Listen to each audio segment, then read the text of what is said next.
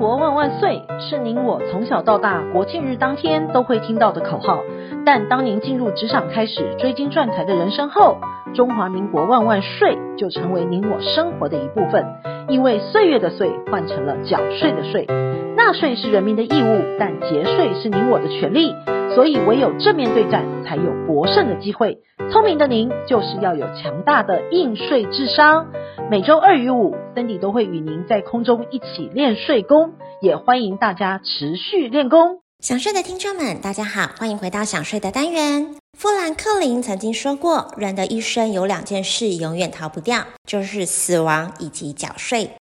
当死亡与缴税是您这一生都无法避免的现实，名人与富豪都是租税查核的主要框列对象。其中，明星们则是名人与财富的集合之一。尽管逃税在大多数国家都是重罪，仍有不少大牌明星为了金钱选择铤而走险。一旦东窗事发，损失的声誉和金钱更是不在话下。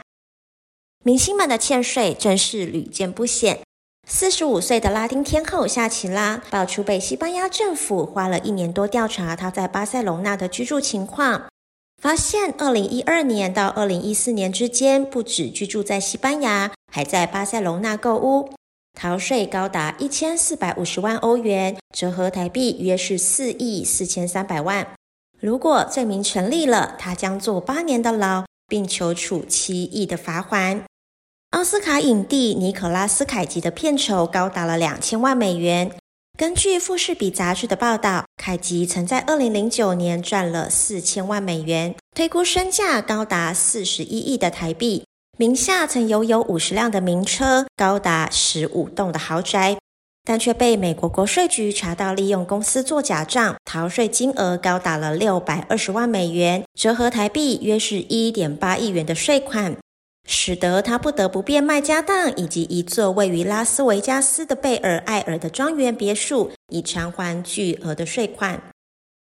大陆知名电视剧男星邓伦经中国上海市税务局调查后发现，在二零一九年到二零二零年之间，透过虚构业务转换收入性质进行虚假的申报，偷逃个人所得税人民币高达四千七百六十五万。少缴个人所得税一千三百九十九万多元。据大陆媒体的报道，在中国税务检查过程中，邓伦能够积极配合检查，并主动补缴税款四千四百五十五万多，同时主动报税务机关尚未掌握的涉税违法行为，因此处以零点五倍的罚款，共计两千两百二十七万。不过，邓伦虚构业务转换收入性质，虚假申报偷税，且未主动自动补缴三百一十多万，则处以四倍的罚款，共计一千两百四十三万。以上对邓伦追缴的税款、加收滞纳金以及罚款，共计有一点六亿元，折合台币约是四点七亿元。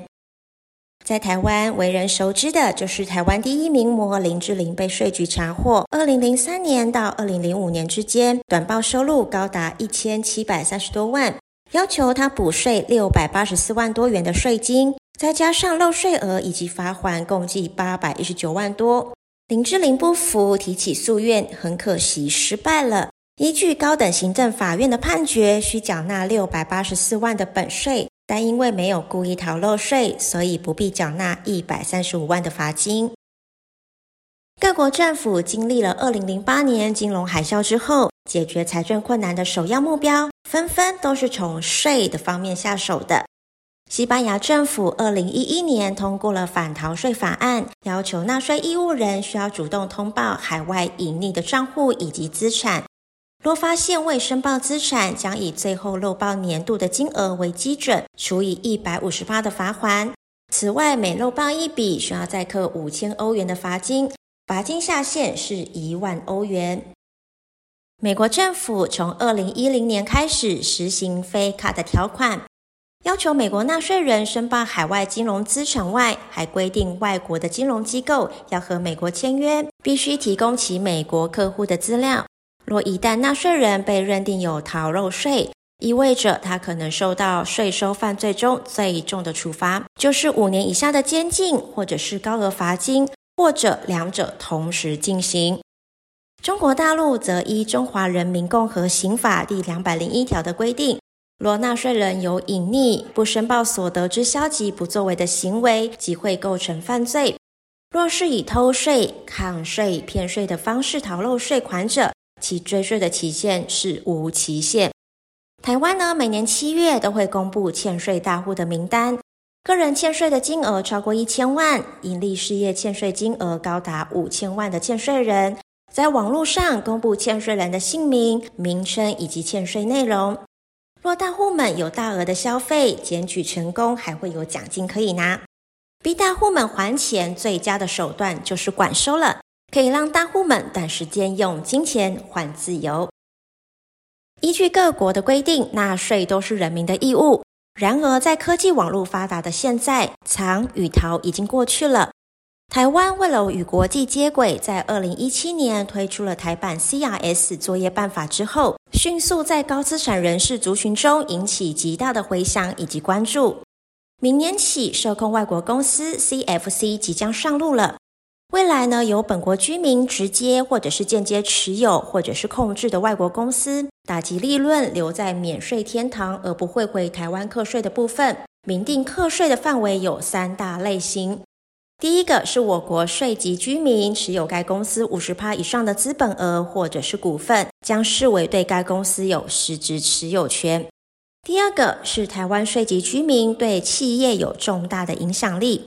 第三个是我国税局居民、个人股东、配偶以及两亲等以内的亲属，合计持有该企业股份或者是资本额十趴以上，不论盈余有没有汇回，都需记录台湾母公司当年度的所得额。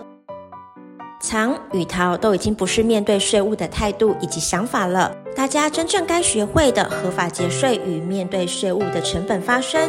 唯有事先做好规划，当税负发生时，选择有利的缴税方式才是王道。下周我们还有其他的享税专题与您做分享。本周的享税，谢谢您的收听，我们下周空中见。